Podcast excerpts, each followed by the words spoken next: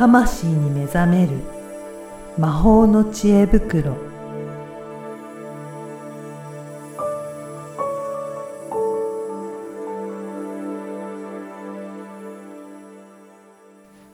こんにちは、声ラボの岡田です。こんにちは。リアルスピリチュアリスト橋本由美です。ゆみさん、今回もよろしくお願いします。よろしくお願いします。さて、今日ははいどういったお話を、はい、しましょうかね。えっと、ちょうど22日、はい明日が冬至お、ということで、当時すねうんはい、まあ、ゆず湯を、ゆず湯に入る、うんそういう季節ですそう。いう季節になりましたね。はい。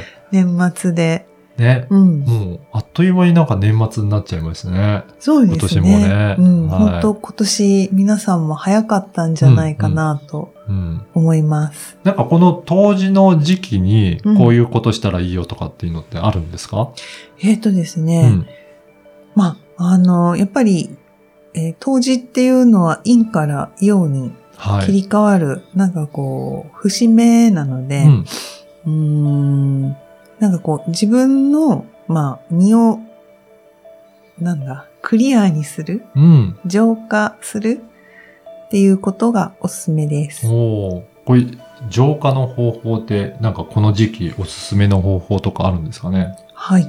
えっ、と、まあ、冬至に限らずなんですけど、ちょうど年末大払いもあるので、はい。まあ、この大払いに向かって大掃除もありますよね。うんうんうんやっぱりね、基本お掃除あ、ですね。お掃除なんですね。はい。やっぱり、うん、年始に向けて。そうそう、年始に向けて、で。あとやっぱりお掃除も、うんお掃除して、えーそして空いた空間にどんなものを置くかとか、あと自分が身につけるものとか、はい。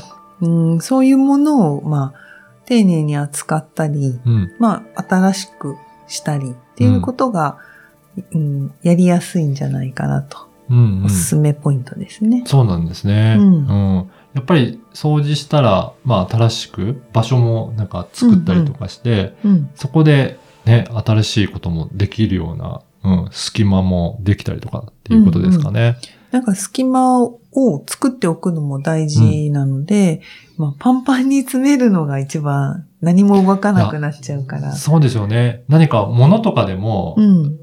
いっぱいにパンパンになると、うん次に何かやろうと思っても、うん。そこの動く余裕もなく、うん。うん。新しいことも入れられなくなったりとかすると思うので、うん。そういったものは、物でもそうですけど、なんかいろいろなことについても、うん。やっぱり隙間というか余裕は必要かなと思いますね。うん。そうなんですよね。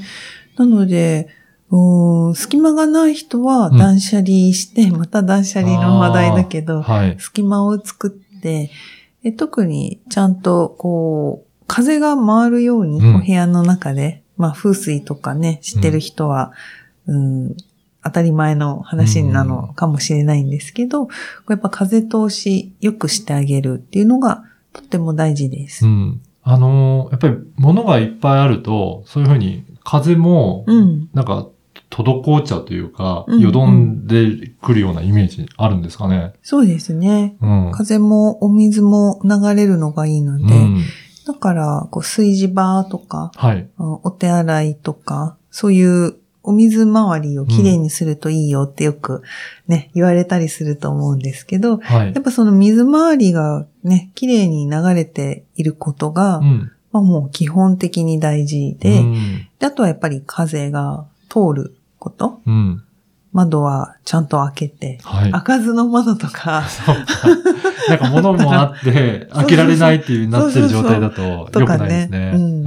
あのまあ、ね、高層ビルに住んでる人はちょっと私わかんないですけど、はい。でもやっぱりその風は、こう、ちゃんと流れるようにしてあげるとやっぱいいですね。うん。うん。だからそういう意味も込めて、せっかくこの当時の時期だったりとか、まあ年末のお掃除の時期なので、うんうんちょっとお掃除していろいろ整理していっていくといいですね。いいですね。うん。まあ、それと、ともに、まあ、その、当時っていうところにまたちょっとうんフォーカスを戻すと、あの、物理的な、うーん、なんていうの？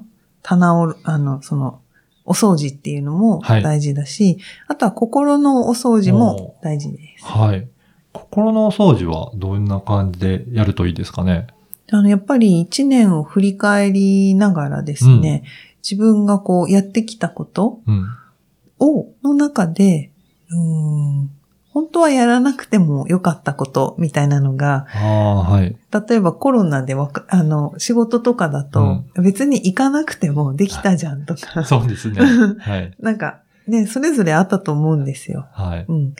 あの、そういうところで、そうか、ここまでやんなくてもよかったじゃん、みたいなことをちゃんと意識に上げて、うん。で、あ、じゃあ来年はその、ゼロにはできなくても、うん。ちょっと減らしていこうかなうとか。ん。まあ、それは自分の癖とか、はい。うーん、例えばいつも、こう、コーヒーを飲む癖があったとしたら、まあ、お家で仕事をしたら、なんか飲まなくなったとか。ああ、はい。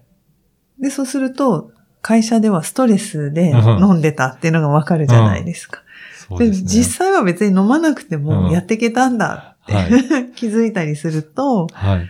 それをちゃんと、あ、そうだったんだって認識して、うん。でまあ、なんか、飲んじゃダメだとか、そういうことじゃなくって、うんあのまあ、飲みたいときは、じゃあ、あの、その、パソコンやりながら、ストレス発散のように、あるいはなんか、活性化のために飲んでた飲み物を、はい。こうちゃんと嗜好品として、なんか香りを楽しうんで、ん。おやつと一緒に飲むとか。うん。なんかその、うーん時間の取り方、使い方っうん。ていうのも、おすごく大事なので、はい。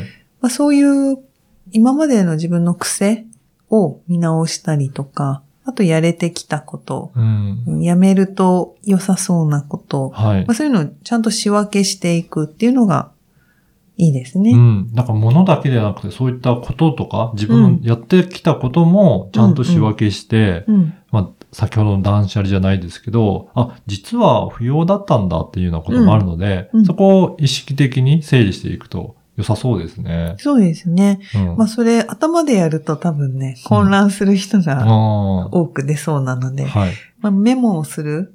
ああ、紙に。紙に書いて書ね。いてみる。はい。まあ、よくビジネスとかだとね、うん付箋に書いて、こううんうん貼って仕分けするっていうやり方もあるし、うん。またマインドマップで書いてみるっていうやり方もおすすめです。そうですね。いろいろ書き出してみると、うん今までなんかモヤモヤしてたところも、うん、うあ、ん。実はこれとこれだけだったんだっていうふうに、うん意外とスッキリすることありますもんね。うんうんあるんですよね。うんでやっぱりね、あのーすごく、まあ、実体験も含め、はい。あと、今、いろんな、その遺伝子検査をやって、うん結果が出てきた人との、こう、セッションでも、はい。すごく感じるんですけど、やっぱりね、気づかないんですよ。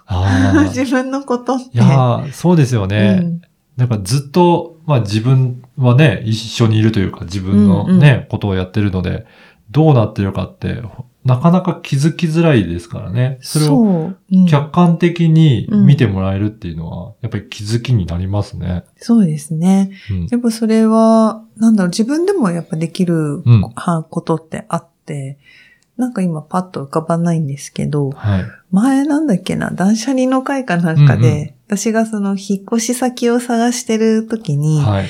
あの、選ぶ家が、家の間取りが、うん。なんかおばあちゃんから受け継いだ、ね。そのね、昭和な生活スタイルが、で選、選んでしまっていたっていうエピソードがあったんですけど、まあやっぱ最近もね、うん。なんかそういうのに気づいて、なんかちっちゃいことなんですけど、はい。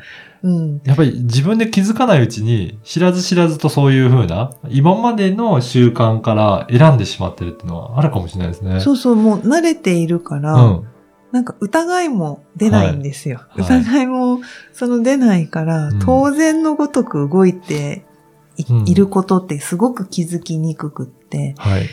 で、やっぱりこれはね、本当に、あの、セッションしてて、うんう。ん、みんなが、あの、そこで気づくみたいな。うん言われて気づくみたい。で、言われても気づかないって人もいるんだけど。ありますよね。だから、他の方からすると、そこちょっと違和感あるなっていうのが、パッとすぐわかるようなことでも、うん自分にとっては当たり前すぎて、うんうん。何がおかしいのかわからないっていうことねそうそうそう。ありまえ、すよね。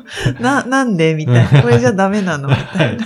はいうん。まだ言われても気づかないっていうところね。そうそうそう、そういうのも。もあるので、だからなかなか、なかなか難しい話をしているのですが、あのー本当に、なんていうのかな、こう、陰、暗いところからはい。明るく今度なっていく切り替わりっていうのは、自分が暗、自分のその隠していたとか、うんうん。うん意識できなかった、うん、タンスの隅の方に追いやっていたような、うん。その暗暗い中にあったやつに、こう光が当てられるっていうタイミングにこう切り替わっていくので、だからそういう意識を持つっていうのがすごく大事なんです。いやー、ほんとそうですね。ぜひぜひ、この当時の、うんえー今こういった時期に、いろいろそういった身の回りのこともそうですし、自分自身の取り組んでいることだったりとか、なんか、うんだからいろんなプロのアドバイスを受けてみるのもすごくいいですね。そうですね。ううんんうん。ぜひそういった機会にしていただければいいんじゃないかなと思います。はい。はい。ユミさん、今回もありがとうございました。ありがとうございました。